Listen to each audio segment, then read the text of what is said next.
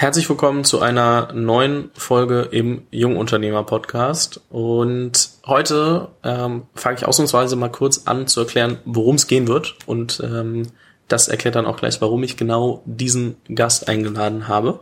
Denn wir kümmern uns heute in der Podcast-Folge darum, Partnerships zwischen Konzernen, Mittelständlern und Startups. Ist das was für mich? Brauche ich das? Und wenn ja, worauf muss ich achten? Denn ähm, ich glaube, das ist so ein Thema. Man sieht, es passiert immer öfter. Man weiß nicht, sollte man das machen? Bringt es was? Wie kann das aussehen? Und man weiß erst recht nicht, was für Gedanken man sich selbst machen soll, weil oft freut man sich einfach nur, wenn eine große Firma Lust drauf hätte, sich mit äh, einem Startup wie das, was man gerade selbst baut, äh, zu beschäftigen. Vielleicht sollte man aber vorher schon über ein paar Dinge nachdenken. Und genau dafür habe ich meinen heutigen Gast eingeladen. Mein heutiger Gast ist äh, Peter Borchers und ähm, er ist Initiator und Gründer von Hubraum ähm, gewesen, weil er dort nicht mehr arbeitet. Aber das ist das äh, erste, äh, der erste oder der Inkubator der, der Telekom gewesen und ähm, hatte auch Inkubator und Accelerator. Ähm, damals gab's das ganze Thema Startup Incubation bei Konzernen und Mittelstand noch nicht. Dementsprechend ähm, sehr, sehr früh angefangen, ähm, selbst die Konzepte dafür entwickelt und ähm, heute nennt man es Intrapreneur. Damals äh, gab's das äh, Wort so noch nicht, aber dann später zur Allianz X gegangen, ähm, dort Geschäftsführer ähm, äh, gewesen und macht heute ähm, immer noch viel in dem in dem Thema, berät super, also berät viele Kunden in dem Bereich, also Startup-Initiativen äh, aufzubauen ähm, auch im also Impact äh, in verschiedenen Ländern äh, zu schauen, dass man dort ähm, ja, fördert und äh, investiert als Angel und ist äh, Professor bei der ESCP äh, für Entrepreneurship und ja, ich glaube, äh, so langsam muss ich mal aufhören, irgendwie Dinge aufzuzählen. Es sind, es sind viele, aber äh, Peter, erstmal herzlich willkommen im Podcast. Danke, Fabian. Freut mich sehr, hier zu sein. Habe ich was vergessen oder habe ich die wichtigsten Dinge aufgezählt? Ich könnte noch ein paar Sachen aufzählen, aber du hast die wichtigsten Dinge aufgezählt. Ähm, bevor wir in das ganze Thema direkt ähm, reinstarten, wie kamst du auf die Idee? Ähm, also einmal in welchem Jahr war das und ähm, wie sah die Landschaft da gerade aus? Und warum hast du geglaubt, dass man, ähm, dass die Telekom ähm, ein, ein Unit braucht, die sich wirklich mit Startup-Zusammenarbeit beschäftigt? Genau. Ähm, ich habe vorher schon ein paar Jahre bei der Telekom gearbeitet. Ich war aber auch zwischenzeitlich schon mal selbstständig, hatte ein Startup, Ever7 hieß es, Vermittlungsplattform für Freelancer, Anfang der Nullerjahre. Ähm, bin dann bei der Telekom gewesen, äh, habe dort in der Unternehmensstrategie gearbeitet, habe eine Tochtergesellschaft ähm, für die Telekom äh, aufgebaut. Telekom Innovations hieß es hier in Berlin. Ähm, es waren heute würde man sagen Business Builder oder ja Business Builder ähm, hat man damals auch noch nicht so genannt, wo wir im Grunde mit gut 50 Leuten digitale Geschäftsmodelle entwickelt haben, außerhalb der Konzernbürokratie, außerhalb der relativ starren Strukturen, die in jedem großen Unternehmen zwangsweise irgendwie vorliegen. Ähm, da sind so Sachen wie Fußball.de entstanden, äh, was es bis heute gibt, auch Sachen, die es heute nicht mehr gibt. So ein Twister war so ein Second Screen Produkt, ein ganz frühes. Ähm, und äh, diese Gesellschaft äh, ist wieder mit dem Mutterkonzern, mit der Telekom verschmolzen worden. Und ich dachte mir, hm, was mache ich jetzt? Gehe ich, mache ich wieder selbstständig.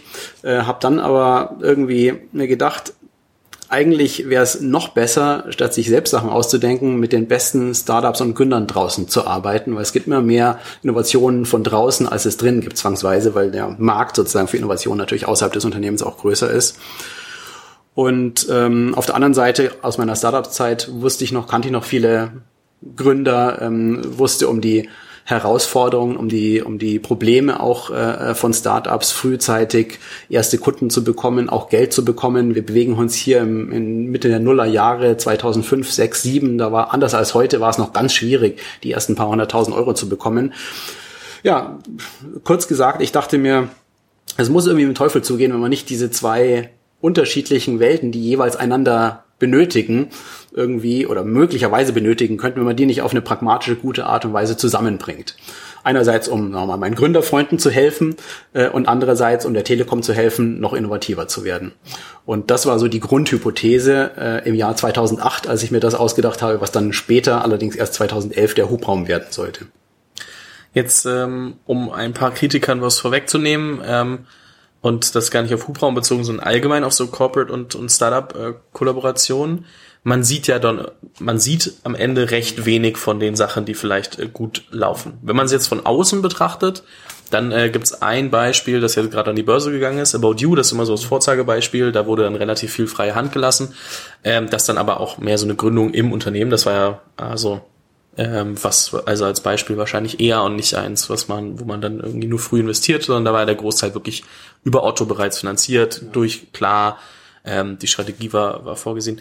Aber würdest du sagen, es gibt deutlich mehr ähm, erfolgreiche ähm, Projekte, die aus solchen äh, Startup äh, und, und äh, ja, Großkonzernen ähm, Initiativen entstanden sind und Partnerschaften, die man einfach nur nicht als solche wahrnimmt? Also das kann ich mir durchaus vorstellen oder das beobachte ich auch. Ähm, ich meine, einige unserer ersten Investments, die wir gemacht haben, oder ersten ja, Investments, äh, Kollaborationen waren mit Blinkist, war unser, Haupt, unser erstes Investment, heute sehr, sehr erfolgreich, Bewertungen im dreistelligen Millionenbereich, äh, dreistelligen 100 Millionen Bereich. Für alle, die das Video gucken, er hängt auch an der Wand. Holger, ganz genau, genau. Super, hallo Holger. Ähm, Genau, war unser erstes Investment. Das zweite war Salonmeister, ist dann zu Treatwell geworden, war auch gleich ein Exit, ähm, hat sich super entwickelt. Ähm, äh, Relayer war eine weitere Firma, die für sehr, sehr viel äh, Geld an die Munich Re, beziehungsweise Investmenttochter der Munich Re verkauft wurde. In die hatten wir nicht investiert, die haben aber ihre ersten circa acht Monate bei uns verbracht in unserem Coworking Space. Ähm, das zeigt also, es gibt eine ganze Reihe von Unternehmen, die, glaube ich, gar nicht ursprünglich so mit der Telekom in, in, in Verbindung gebracht werden, die aber auch nicht nur wegen der Telekom gegründet wurden und nur wegen Hubraum gegründet wurden, aber die durchaus, äh, sagen wir mal, sehr stark davon profitiert haben, dass wir eigentlich erst erster Investor waren oder mindestens der erste Externe, der so richtig dran geglaubt hat. Ähm, und ähm, ich glaube, das zeigt, dass es schon eine ganze Reihe von Erfolgen gibt, die aus solchen Programmen rauskommt. Es gibt ja auch eine ganze Reihe anderer Programme, die es auch heute noch gibt, äh, von anderen Playern als der Telekom, die, äh, die bis heute überlebt haben, die bis heute äh, einen ganz guten Track Record aufweisen, aber nicht alle. Da hast du total recht. Ja, ich glaube, es ist nur so eine grundsätzliche Einstellung eines oder vieler Startup-Gründer, die jetzt irgendwie seit zehn plus Jahren irgendwie in diesem Ökosystem unterwegs sind und sich das dann so angucken und sagen, ah, die besten Gründungen sind aber die, die eben nicht aus solchen Partnerschaften entstehen. Und ich glaube, manchmal muss man auch in Perspektive setzen, dass es halt auch äh, nicht immer eine direkte Zusammenarbeit oder eine direkte Ausgründung aus einer Firma sein muss, sondern man kann auch anders mit ähm, einer solchen Firma zusammenarbeiten, äh, zum Beispiel eben über ein Investment, über die über den äh, Incubator oder ähm, deswegen auch die anschließende Frage: Was was gibt's denn überhaupt für Möglichkeiten ähm, als Startup für mich ähm, mit mit äh, einem äh, größeren Unternehmen, egal ob Mittelstand oder Konzern, zusammenzuarbeiten? Genau, ich teile immer ganz gern ein, so eine Struktur von vier oder fünf äh, Möglichkeiten der Zusammenarbeit. Nummer eins sozusagen die, die geringste Enge, nämlich einfach ein informeller Austausch ein Kennenlernen, ähm, ja, im Grunde genommen sich unterhalten, überlegen, kann man vielleicht was gemeinsam machen, äh, Herstellen von Kontakten. Das ist das, was auch oft äh, in solchen Accelerator-Programmen beispielsweise geschieht. Da, da geht es ja oft gar nicht darüber hinaus als ein, mal, ein nettes Tete-a-Tete. Vielleicht ein minimales Investment von 20.000 Euro. Ich bin, abgesehen davon, ich weiß nicht, ob wir gleich noch drüber sprechen, kein so großer Fan von Accelerator-Programmen. Hubraum war auch übrigens kein Accelerator, sondern von vornherein eher ein Seed-Investment-Vehicle slash Inkubator. Aber das würde ich sagen, so die, die Form mit der, mit der niedrigsten Reibungswärme. Ähm, das nächste, nächste Schritt wäre sicherlich eine formelle Partnerschaft. Es gibt ja eine ganze Reihe von großen Unternehmen, die inzwischen Corporate Partner, äh, Startup Partnering Units aufgebaut haben. Ähm, da gibt es kein Investment, aber eine eben enge, konkrete Zusammenarbeit, die auf Verträgen basiert, die auf womöglich Jahre hin ausgelegt ist. Die nächste Stufe würde ich sagen, oder die nächste Alternative wäre ein Investment. Kann ein sehr frühes Investment sein, wie wir es bei Hubraum gemacht haben, wo wir die ersten paar hunderttausend äh, gemacht haben. Meistens waren wir auch der erste institutionelle Investor überhaupt in, in, in so ein Startup wie beispielsweise Blinkist. Ähm, kann aber auch späterphasig sein, wie mit Allianz X. Da haben wir zwei- und dreistellige Millionenbeträge investiert, also in schon spätere Phasen von, von Startups, die schon eine gewisse Etablierung er, erfahren haben, wie Lemonade, for, äh, for example, zum Beispiel. Ähm, und äh, sozusagen die nächste Stufe, und das ist jetzt keine sozusagen von schlechter zu besser, sondern die nächste Stufe jetzt in der Aufreihung wäre für mich dann äh, eher so eine Art Company Building ähm, oder vielleicht könnte man auch Incubation sagen, wo eine, ein Unternehmen sagt, wir wollen ein Thema auf den Markt bringen und sich externe Partner suchen, um dieses Thema zu etablieren. Womöglich auch nur in Anführungszeichen ein, zwei Entrepreneure oder Entrepreneurinnen reinholen äh, mit denen gemeinsam eine GmbH gründen oder was auch immer für eine Kapitalgesellschaft gründen äh, und äh, im Grunde genommen so ein bisschen im, vor, vor, dem, vor den Werkstoren des, des Corporate eine kleine, schlagkräftige äh, Company aufbauen und versuchen, das groß zu machen. Wo, also in dem Fall dann normalerweise im Gegensatz zu den vorherigen genannten Fällen die Mehrheit dann oft dem Mittelständler oder dem großen Konzern gehört. Ja, das mal so als, als Abriss. Und ich denke, das sind so die wesentlichen, äh, wesentlichen Alternativen. Ganz kurz, bevor wir in die äh, Perspektive der Startups eintauchen, was erwartet sich ein ähm, Konzern und ich bleibe jetzt, bevor ich jetzt jedes Mal Mittelstand und Konzern sage, wir bleiben jetzt einfach bei dem Wort Konzern, einfach nur für alle. Äh, das meint einfach jeden äh, ja, größeren, strategischeren Partner. Ähm, was erwartet man sich davon? Also wenn man die andere Seite sieht, ähm, wie gesagt, als Startup ähm, hat man bestimmt andere Bedürfnisse, aber was sind konkrete Erwartungen, die ich an so eine Startup-Partnerschaft haben kann? Ähm, jetzt mal unabhängig von welche Phase, dass die dann immer, also was ist das grundlegende Interesse? Ja. Also es gibt ganz unterschiedliche Interessen, die man im Markt sieht. Auch wenn ich jetzt heute von Unternehmen angerufen werde, ist immer meine erste Frage an den Vorstand, den Geschäftsführer, was willst du eigentlich erreichen? Und oft muss ich sagen, kriege ich da gar keine so konkrete Antwort, sondern muss das erst so ein bisschen rauskitzeln. Ähm, versuchen wir auch hier wieder mal eine Tour de France, was kann es generell sein? Nummer eins ist sicherlich jede Form von Wachstum. Die Unternehmen haben Sorge, disrumpiert zu werden von digitalen Wettbewerbern, sehen vielleicht schon, wie Geschäftsmodelle äh, schlechter performen, wie vielleicht Umsätze entweder schon wegbrechen oder man hat zumindest die Sorge, dass sie wegbrechen. Also sie wollen gewissermaßen ähm, dem Risiko entgegenwirken, obsolet zu werden, versuchen neue Geschäfte aufzubauen, um den Umsatz wieder zu erhöhen oder in Summe an der Konzernaußenkante oder Unternehmensaußenkante eben Mehrwert zu, äh, Mehrwert zu generieren. Die nächste generelle Alternative ist sicherlich eine höhere Effizienz, gerade wenn es vielleicht darum geht, eine Software in einem Startup einzusetzen, die vielleicht die, die Personalabteilung oder die Einkaufsabteilung ein bisschen effizienter macht, äh, günstiger macht, äh, Einkauf oder Personalprozesse schneller gehen. Das sind dann Startup-Partnerschaften oft, die eher im Hintergrund laufen, die man nach draußen gar nicht so sieht. Äh, und dann gibt es eine ganze Reihe von anderen Zielen, die meistens auch mit reinschwingen, nämlich ein Stück weit auch so ein kulturelles Lernen. Ja, man will wissen, wie agieren eigentlich Startups, äh, warum sind die so äh, innovativ, wie arbeiten die. Ähm, manchmal ist es auch so, dass man gerade in einer Partnerschaft, wo vielleicht der eigene Konzernname nicht so im Vordergrund steht, wo man ein bisschen was ausprobieren möchte, vielleicht ein neues Geschäftsmodell ausprobieren möchte, ohne da gleich den, ja, eben den, den eigenen Markennamen drüber zu, drüber zu schreiben. Ähm, das würde ich sagen, sind so die, sind so die größten, größten äh, Blöcke. Also entweder Wachstum oder Effizienz oder eben jede Art von Lernen, sei es kulturelles Lernen oder auch konkretes Lernen über Startup-Methodologien. Mhm.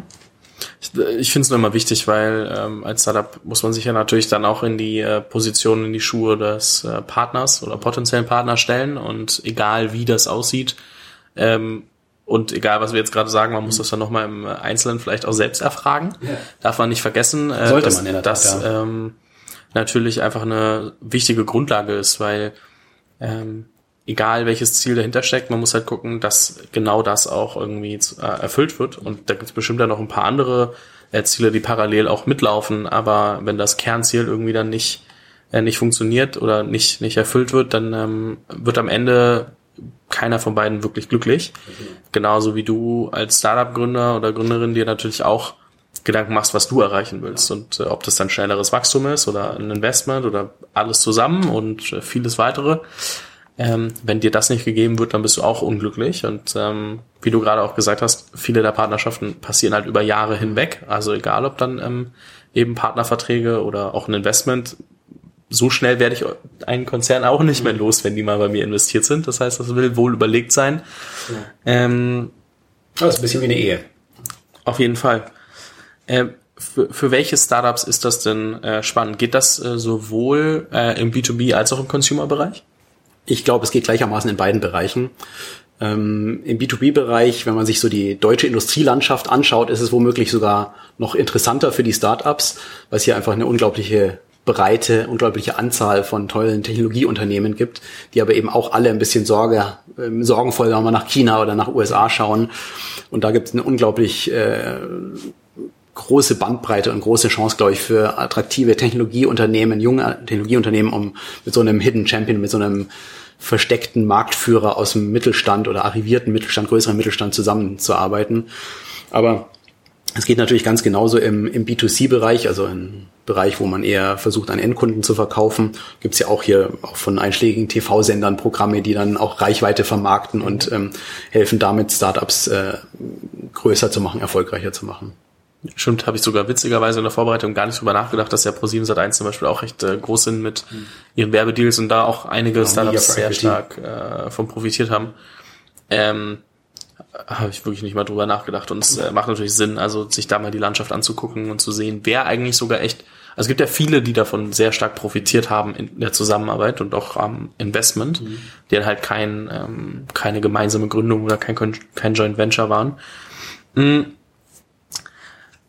sagen wir mal so, also wenn ich mir über, über die Erwartungen des äh, Partners Gedanken mache, dann äh, muss ich mich ja auch fragen, was bin ich bereit äh, einzubringen. Mhm. Ähm, ich glaube, das ist eine Frage, die auch je nach der Stufe ähm, sich natürlich verändert, aber wie sehr sollte sich mein Universum um diese Partnerschaft drehen?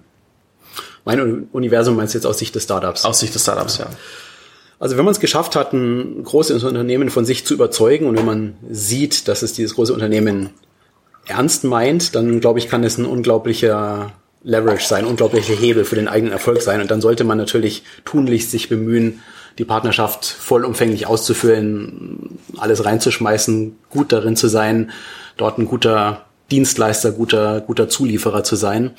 Das heißt nicht, dass man alles dem Corporate Partner unterordnen soll. Ja, das soll einen auch nicht vom Weg abbringen. Man muss auch als Startup gerade in der frühen Phase immer schauen, dass man fokussiert sein Ziel verfolgt und sich nicht versucht, auf jedes Pferd zu springen, was sich rechts und links zeigt. Aber wie gesagt, wenn man sicher ist, das ist eine Partnerschaft, das ist eine, eine Geschäftsbeziehung mit einem Unternehmen, das mich wirklich aufs nächste Level heben sollte, dann dürfte man, sollte man das natürlich möglichst nicht äh, versaubeuteln. Mhm. Das heißt, ähm auch da wahrscheinlich super wichtig, sich selbst Gedanken zu machen, wie viel kann ich eigentlich an Kapazität ja. einbringen und ist das, was der Partner von mir fordert, mehr oder passt das in meine Kapazitäten? Und das dann aber auch dementsprechend zu kommunizieren, weil wenn das genau. nicht passt, vielleicht findet man ja noch einen anderen Weg. Genau. Ähm, aber lieber das als, also ich glaube, es kennt jeder, der sich mal irgendwie auch, ob mit Freelance oder mit, mit Projekten allgemein beschäftigt hat, wo man sagt, ach ja, das kann ich auch noch machen. Und da merkt man dann im Losrennen, verdammt, eigentlich habe ich gerade so viel auf der Agenda. Ja ähm, dass es gar nicht reinpasst. Und äh, dann ist aber schon zu spät, weil man sich mhm. darüber keine Gedanken gemacht hat. Und ich kann mir vorstellen, dadurch, dass noch, noch was viel langfristigeres ist als ein kurzfristiges Projekt, ähm, dass das sehr, sehr häufig passiert. Ja. Ja, also ich glaube, das ist eine große Gefahr, die ich auch schon hier und da gesehen habe, dass äh, Startups oversellen, ja, weil sie den, pa den, den Kunden, den Partner, was auch immer gewinnen wollen. Und nachher schadet es dann nur allen Seiten, ähm, weil, äh, weil man nicht ausreichend gut zusammenpasst oder, oder die, die Erwartungen, die gegenseitigen dann eben doch nicht erfüllt werden. Ich meine, heutzutage hat eigentlich jedes ähm, große Unternehmen einen Ansprechpartner für Startup-Themen oder eine ganze Unit. Ja, ja, manche haben es strukturierter, manche haben es weniger strukturiert, aber jeder, jedes Unternehmen, glaube ich, beschäftigt sich heute irgendwie damit. Ja. Das glaube ich auch. Gibt es äh, einen besonders guten Weg, an die Leute ranzutreten? Also war das für dich äh, was anderes, ob dir die Leute empfohlen wurden oder ob sie dir auf LinkedIn geschrieben haben? Also ähm, im VC-Business sagt man ja im Grunde genommen, man sollte sich als Startup nie beim Investor direkt bewerben, sondern immer über einen warmen Kontakt äh, an den an die Venture Capital Firma herantreten. Ich glaube, so ist es bei solchen Corporate Programmen, Partnering Programmen nicht. Mhm. Ähm, es ist äh, aber sozusagen vielleicht mal aus der Sicht des, des großen Unternehmens, des etablierten Unternehmens äh, zu schauen, die versuchen auf verschiedene Arten und Weisen an Startups ranzukommen. Die gehen auf hoffentlich nach Corona wieder auf Veranstaltungen, auf einschlägige Startup-Veranstaltungen, die recherchieren selber, ähm, die werden viel angesprochen, angeschrieben, die machen manchmal Ausschreibungen zu gewissen Themen, äh, auf die sich dann gezielt Startups bewerben. Ähm, und es gibt natürlich auch eine ganze Reihe von Dienstleistern inzwischen, Glassdollar und einige andere, die ähm, die im Grunde genommen diese Suche nach Startups strukturieren und dem, dem, dem etablierten Unternehmen ähm, im Grunde genommen schon auf dem Silbertablett äh, mögliche Kandidaten servieren und, und darreichen. Ja, und speziell sozusagen die letzte Form, sich da zunehmend zu beim, beim Deal Sourcing äh, sich zunehmend zu professionalisieren. Das beobachte ich schon sehr stark und ich glaube, das macht viel Sinn. Das heißt, als Startup würde ich schauen, dass ich präsent bin in Social Media, auf LinkedIn. LinkedIn ein ganz, ganz wichtiger Kanal, äh, dass ich äh, schaue, dass ich vielleicht auch mit solchen Multiplikatoren wie Glassdoor und anderen äh, in Kontakt trete, äh, um eben auch die Sichtbarkeit zu bekommen, die ich, äh, die ich brauche, um eben wahrgenommen zu werden von, von Corporate-Partnern. Aber ich denke, es ist überhaupt nicht ehrenrührig, selbst auch an ein großes Unternehmen heranzutreten, wenn man sicher ist, dass die eigene Dienstleistung zu diesem Unternehmen passt. Ja, trete ich dann aber äh, in dem Moment an jemanden, der Bereichsleiter für ein, äh, zum Beispiel für ein Thema ist, wo ich eine Innovation mitbringe oder eine Ergänzung, oder gehe ich an die Startup-Leute, weil die die Kredibilität haben, mich dann auch in die Abteilung reinzubringen? Das ist ein zweischneidiges Schwert. Also erstmal würde ich dahin gehen, wo ich äh, glaube, den besseren Zugang zu haben. Mhm. Wenn beide gleich gut oder gleich schlecht sind, äh, würde ich, glaube ich, sogar eher an ähm, den, den Produktverantwortlichen herantreten oder die Produktverantwortliche. Ähm, denn das ist normalerweise der oder diejenige, die wirklich dich einkaufen als Startup. Ähm, und, äh, und, und, und wenn es schon auf, auf der sozusagen kommerziellen Ebene des Unternehmens äh, äh, den Willen und den Appetit gibt, mit dem Startup zusammenzuarbeiten, dann ist es wahrscheinlich das Einfachere und dann kann die äh, Corporate Startup Partnering Einheit äh, das äh, sinnvoll unterstützen. Ähm, andersrum habe ich es auch gesehen, dass so eine Start äh, Partnering Unit in einem, in einem äh, Konzern, in einem großen Unternehmen äh, wie soll ich sagen, ja, manche sind, manche sind im Unternehmen besser gelitten und äh, haben ihr Netzwerk und schaffen es, viele Startups an die richtige Stelle zu bringen, aber manche schaffen es auch nicht so gut. Ja, die sind teilweise auch ein bisschen allein auf, auf weiter Flur und äh, kriegen zwar vielleicht einen guten Dealflow, aber haben nicht genug Abnehmer im Unternehmen ähm, selber. Und äh, da muss man, es ist von draußen wahrscheinlich schwer zu, äh, schwer zu sehen, äh, aber da muss man ein bisschen drauf aufpassen, dass man nicht als Startup wahnsinnig viel Energie äh, verschwendet äh, daran, jemanden, der vermeintlich der Entscheider ist im Unternehmen, äh, äh, auf seine Seite zu ziehen und dann ähm, kriegt der es aber nicht hin, einen wirklich zu, zu verkaufen. Da ist, hat man als Startup viel Zeit, vielleicht sogar Kosten vergeudet und äh, da Ressourcen bei Startups immer per Definition begrenzt sind, muss man, glaube ich, aufpassen, wo man hingeht Insofern der Geschäftsverantwortliche, der, der direkt, direkt profitiert von dem Startup, ist wahrscheinlich der beste Partner, wenn man an den, oder der beste Ansprechpartner, wenn man an den oder die Person rankommt. Mhm. Gibt es Red Flags, die ich als Startup erkennen kann, wo ich direkt merke, okay, ähm, vielleicht ist das doch nicht der richtige Partner, vielleicht klingt es gerade besser, als es ist? Ähm.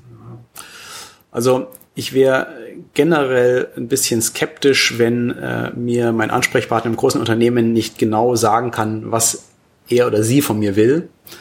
Ähm, manchmal wollen die auch nur so ein bisschen shoppen, ja, und ein bisschen schauen, uh, was, was gibt's denn da draußen, ja, wollen vielleicht äh, ihre eigene Produktabteilung briefen. Ich will jetzt hier nicht äh, große, große Sorge machen, ja. In erster Linie sind äh, große Unternehmen sehr interessiert daran, mit Startups zu arbeiten. Aber wenn ich, wenn ich sehe, oh, die stellen ganz viele Fragen, aber aber es ist völlig unklar, wer trifft am Schluss die Entscheidung, wollen die mich wirklich als Partner haben, mich als Startup, ähm, dann wäre ich da vorsichtig ähm, und würde dann vielleicht auch irgendwann mich wieder zurückziehen und eher sagen, hier, bitte meldet euch, wenn, wenn klar ist, was ihr genau wollt.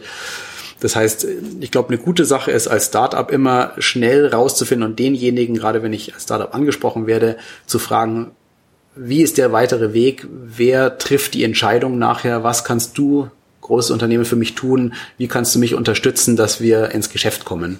Und wenn das diese Antworten sehr äh, schwammig sind und es sehr unklar ist und vielleicht immer wieder dauert, man immer wieder vertröstet wird, dann würde ich sagen, es ist ein schlechtes Zeichen.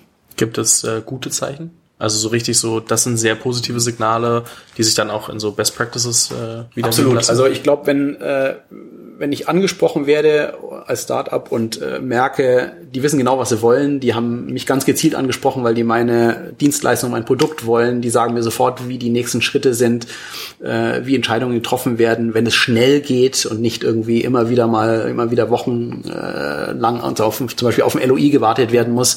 Das sind äh, gute Zeichen, würde ich sagen. Also Effizienz, Schnelligkeit, ähm, Professionalität im, im Zusammenspiel äh, mit dem Startup. Und das ist auch, vielleicht um das als Ausflug noch zu machen, wenn ich jetzt mit äh, großen Unternehmen zusammenarbeite und denen helfe, ihre Startup-Units aufzubauen, dann geht's mir genau darum, ja, dass man einfach eine super effiziente, gut strukturierte, gut funktionierte gewissermaßen eine geölte Maschine äh, baut, die einfach das Startup Partnering in, in, in, in, in, in sehr pragmatischer, guter Manier, effizient, schnell abwickelt. Mhm.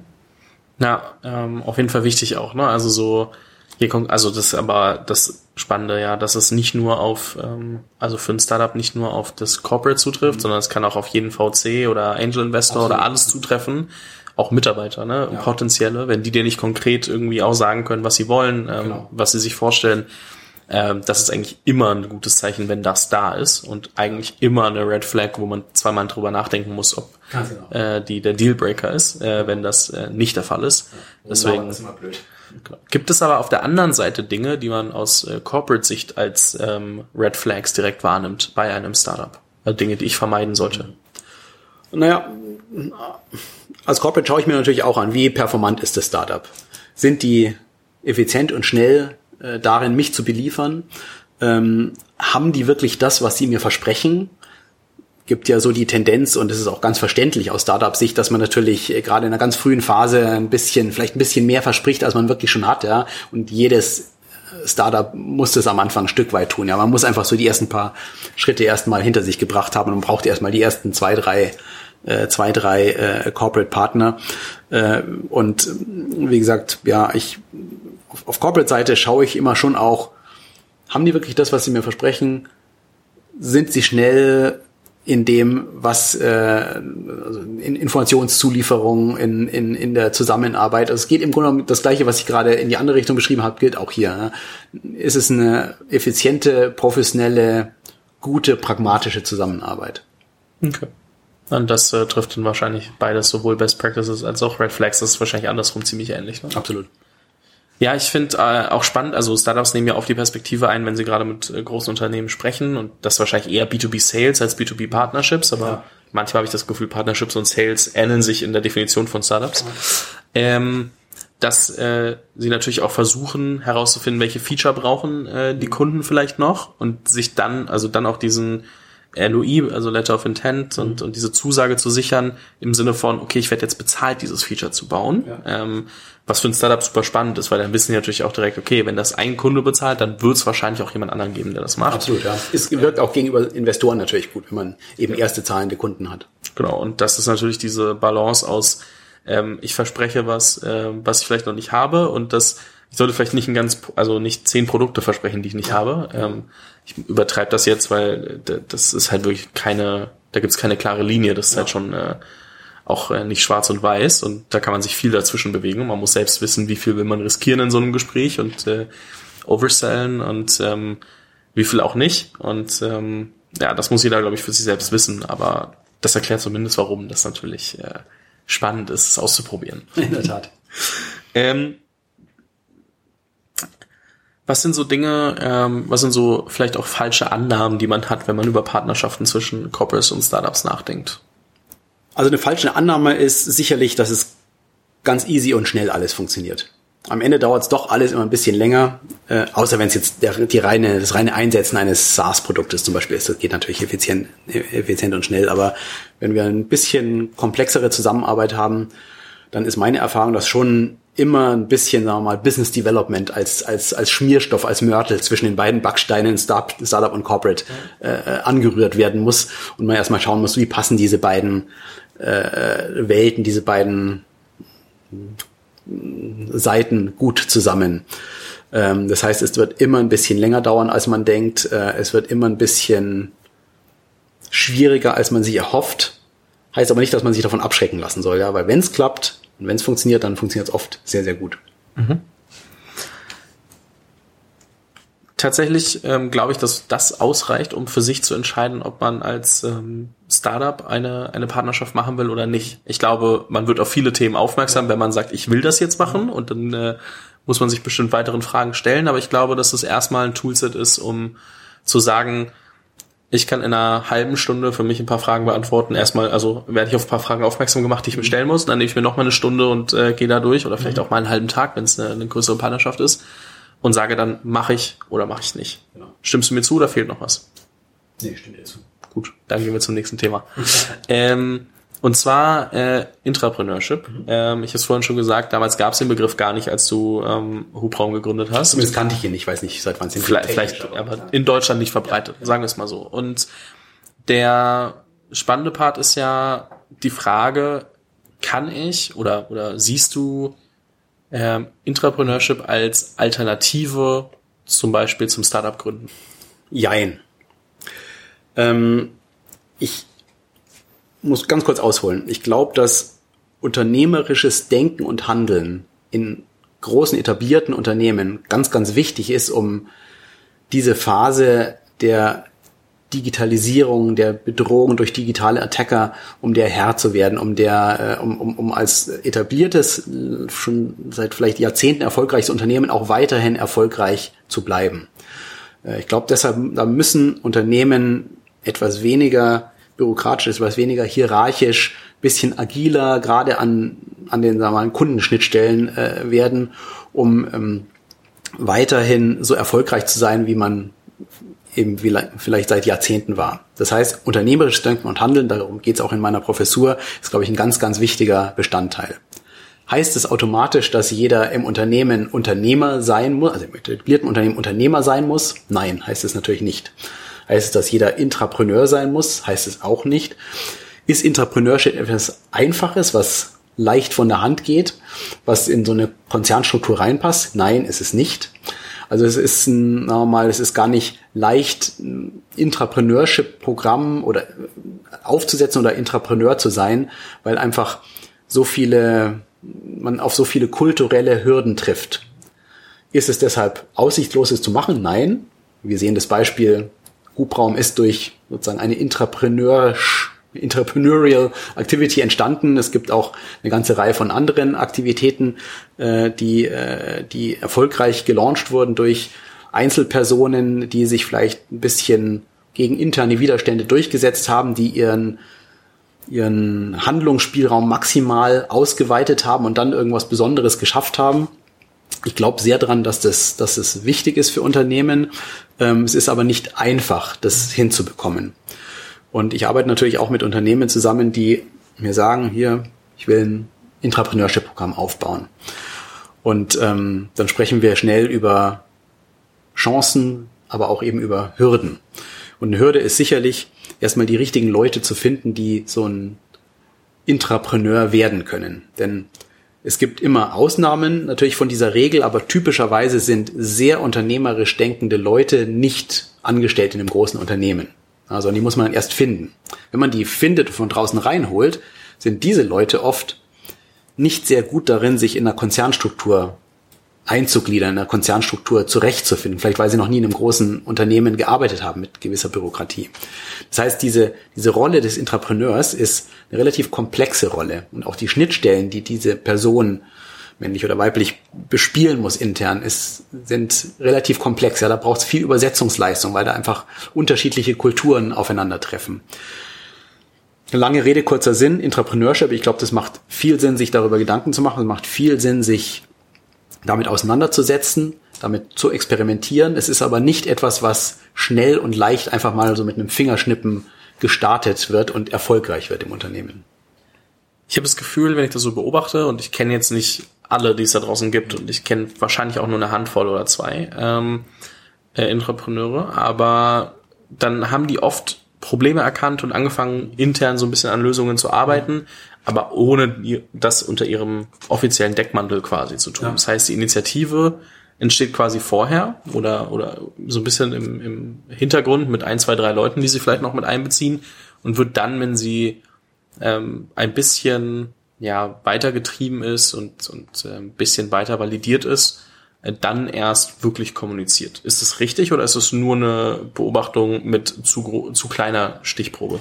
Nee, ich glaube, das trifft es sehr gut. Also wenn ich auf mich selbst schaue, ist natürlich auch Stichprobengröße n gleich eins erstmal, aber da war es genauso. Ich habe im Grunde mehrere Jahre lang unter dem Radar gearbeitet, unter dem Radar der Öffentlichkeit, aber auch unter dem Radar ähm, des sozusagen der der Wahrnehmung innerhalb der Telekom. Habe natürlich mein Netzwerk, habe versucht, das langsam auszubauen, habe mich langsam so an den Vorstand, an den Vorstandsvorsitzenden rangerobbt.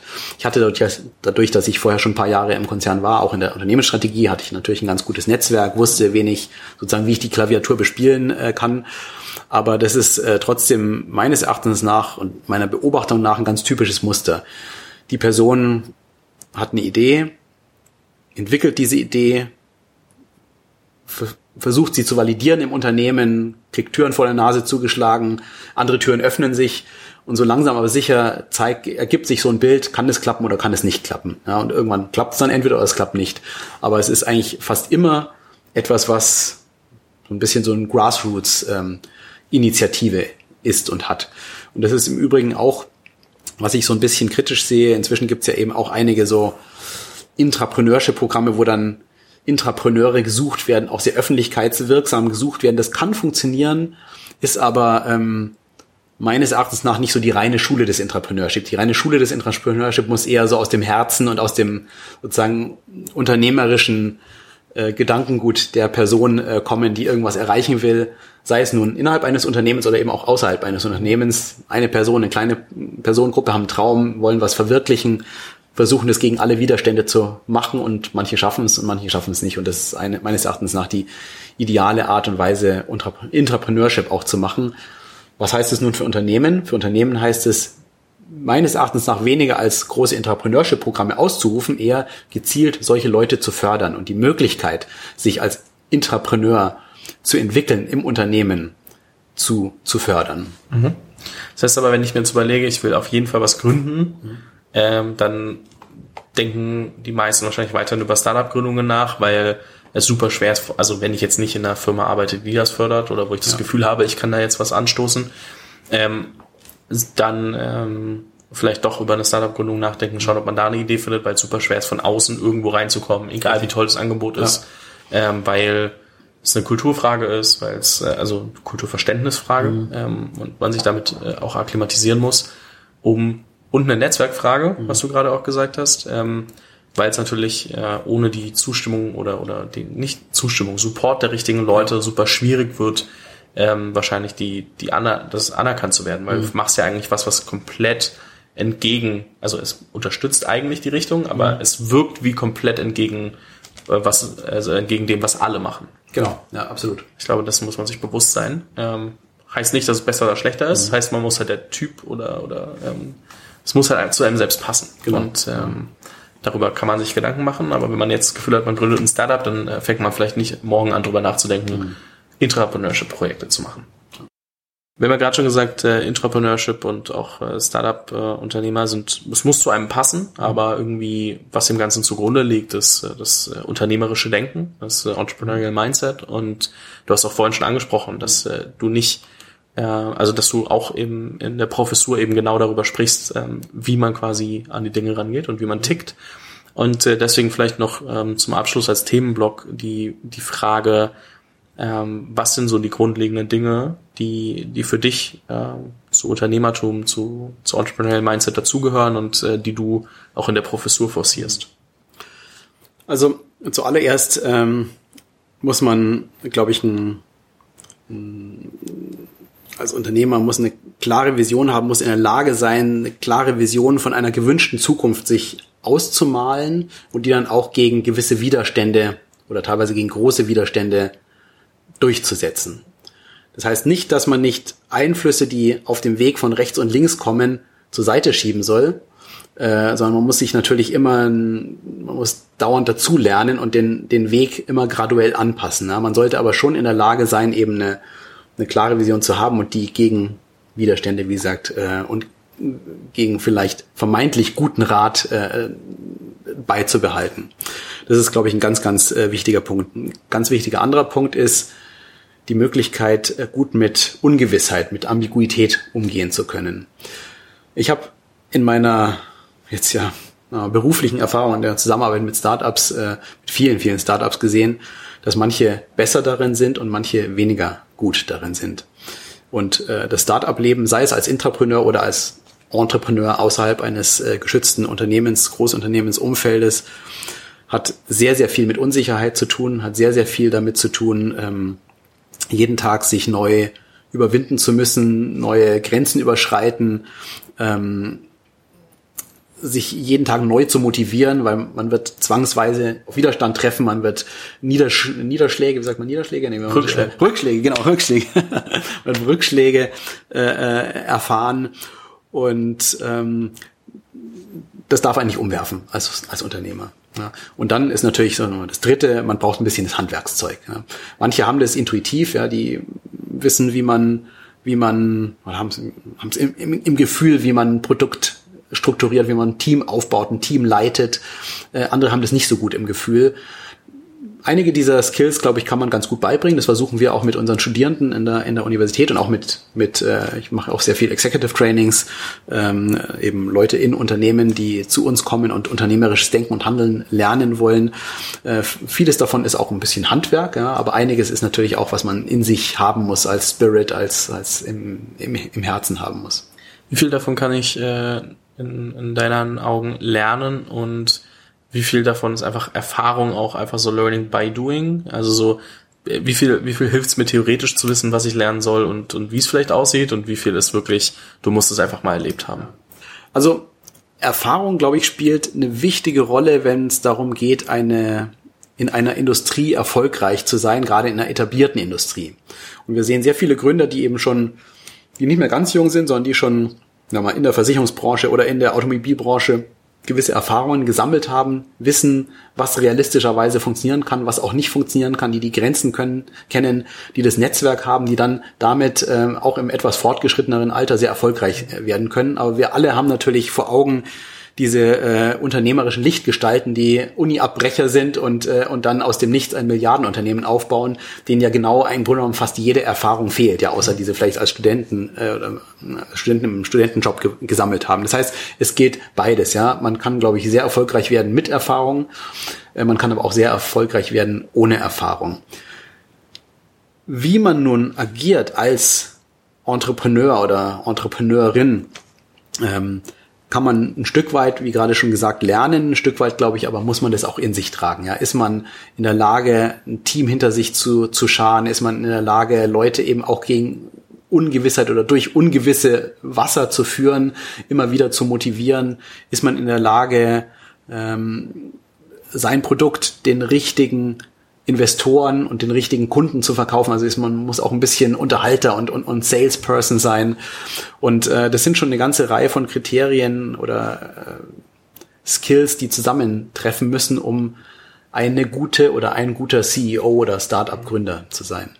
Genau, wenn man äh, das nicht mit sich bringt, so Salesperson oder, oder ähnliches, dann muss jemand anders aus dem Gründerteam machen. Ganz genau. Es kann ja auch immer sein, dass man eine andere Rolle einnimmt, eher so operativer und, genau. und äh, so Operator ist quasi. COO und dann jemand anders mehr die, die äh, Show macht. Mhm. Ähm, aber es gehört auf jeden Fall dazu. Also sowohl für interne Themen äh, mit den Mitarbeitern ähm, als auch für externe Sachen mit Investoren und, und Partnern und Kunden. Dementsprechend, ähm, dass, äh, wie gesagt, nicht jede Gründerperson, Gründerpersönlichkeit muss CEO sein, aber ähm, es muss zumindest einer in der Firma machen Ganz wollen genau, und können. Und das typische Gründerteam hat ja drei, vier Leute, die eben sich ergänzende Skills haben ja, und sich ergänzende Stärken und Schwächen haben, im Zweifelsfall auch. Das auf jeden Fall. Ähm, warum ich gefragt habe mit dem äh, Lernen und Erfahrung ähm, oder ob man das halt Learning by Doing lernt, ähm, ist, weil ich das Gefühl habe, dass so ein bisschen ja die Leute zu krass versuchen, alles zu lernen, bevor sie loslaufen. Also dieses ich bin nicht genug und äh, ich traue mich noch nicht mhm. und ähm, ich versuche da immer ein bisschen Perspektive zu geben, dass halt eben, es gibt für alles Beispiele. Ne? Es gibt die Leute, die das perfekte Gründerteam inszeniert mhm. haben und es gibt die Leute, die mit ihren Kindheitsfreunden gegründet haben ja. und beides kann super erfolgreich werden. Absolut, ja. Und ähm, dann gibt's immer noch so Sachen wie Timing, Markt, ja. Produkt, Qualität, Problemlösung und so weiter. Gibt viele andere Sachen.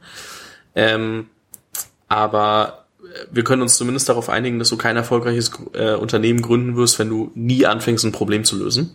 Okay. Dementsprechend ähm, und damit will ich kein Studium schlecht reden, aber es reicht nicht zu studieren, du musst halt machen. Und Absolut. genauso, aber es kann dir helfen, schneller voranzukommen oder noch mal ein paar kritische, also kritische Punkte irgendwie zu lernen, die du unbedingt wissen musst. Und ähm, am Ende geht's aber immer drum, so banal das klingt, und dafür darf mich auch jeder hauen, dass ich das immer wieder sage, aber du musst halt leider irgendwann einfach anfangen. Und es klingt so blöd und es klingt immer gleich und jeder erzählt's dir, aber that's it. Ja. Ich stehe dir total zu. Ähm, Learning by Doing, sich weiterentwickeln, ist, glaube ich, ein ganz, ganz zentrales äh, Gut des Unternehmers, ein ganz zentrales Skill äh, äh eines Unternehmers oder einer Unternehmerin. Und äh, ich glaube in der Tat natürlich, äh, dass eine gute Ausbildung hilft. Die hilft, um dein Netzwerk äh, auszubauen, die hilft, äh, um wirklich das Handwerkszeug zu lernen die hilft aber auch, sich ein bisschen ausprobieren zu können. In der Universität ist es ja gerade heute, die ist sehr viel interaktiver. Ja, als ich studiert habe, schon ein paar Jahre her, ja, da waren war noch jeder stärker Einzelkämpfer. Heute ähm, arbeiten wir wahnsinnig viel mit Teams zusammen ähm, und dort kann man gewissermaßen modellhaft schon üben, einüben, welche Rolle man in so einem Team einnimmt, worin man gut ist, worin man nicht so gut ist. Von daher glaube ich, ist so ein Studium definitiv nicht eine schlechte Voraussetzung, aber es ist absolut kein Muss. Ja. Siehe eben die einschlägigen Kandidaten aus dem Silicon Valley, die eben vielleicht was angefangen haben zu studieren, aber dann äh, vorher abgebrochen haben und dann zum Milliardär wurden. Ich bin auf jeden Fall kein erfolgreicher Startup-Gründer, aber ich habe zumindest nicht studiert. Sehr gut, gute Voraussetzung. Du, ähm, ich glaube, wir haben einen sehr guten Überblick geschaffen über so Corporate Partnerships und welche Formen gibt's überhaupt ähm, und ist das für mich relevant über Entrepreneurship und nochmal ein bisschen das äh, Entrepreneurial Mindset. Ähm, ich würde sagen, ich ähm, schicke alle Leute, die noch Fragen haben und da mehr wissen wollen, auf dein LinkedIn, dass sie dir äh, auf den Keks gehen können und dir Fragen stellen können. Auf den Keks gehen natürlich nicht. Äh, Peter ist super nett und äh, antwortet natürlich auch äh, und, und äh, schaut sich das an. Ähm, sondern äh, vielmehr ähm, weil ich glaube, dass das ein guter, gutes, guter Rundumschlag ist und ähm, alles andere dann wahrscheinlich deutlich spezifischer wird und ähm, so spezifische Cases durchzuarbeiten ist manchmal schwierig, gerade in so einem breiten Feld, wo man dann zehn gleichzeitig bearbeiten müsste. Ähm, deswegen würde ich an der Stelle sagen, ähm, vielen, vielen lieben Dank. Ähm, hat mir sehr viel Spaß gemacht. Ich glaube, ich habe auch noch mal einiges dazu lernen können, weil ich ja selbst mit Corporate Partnerships jetzt nicht so viel ähm, am Hut habe, sagen wir es mal so. Und ich würde dir an der Stelle ähm, die, die famosen letzten Worte überlassen und äh, mich schon mal bedanken und verabschieden. Vielen Dank, Fabian. Hat mir auch großen Spaß gemacht. Ähm, ich glaube total an Unternehmertum, an Entrepreneurship. Insofern Aufruf an alle unsere Zuseher und äh, Zuhörer. Probiert's aus. Äh, macht das Beste aus eurem Leben und das Beste ist oft äh, basiert auf Unternehmertum. Gute letzte Worte. Vielen lieben Dank. Gerne, ciao.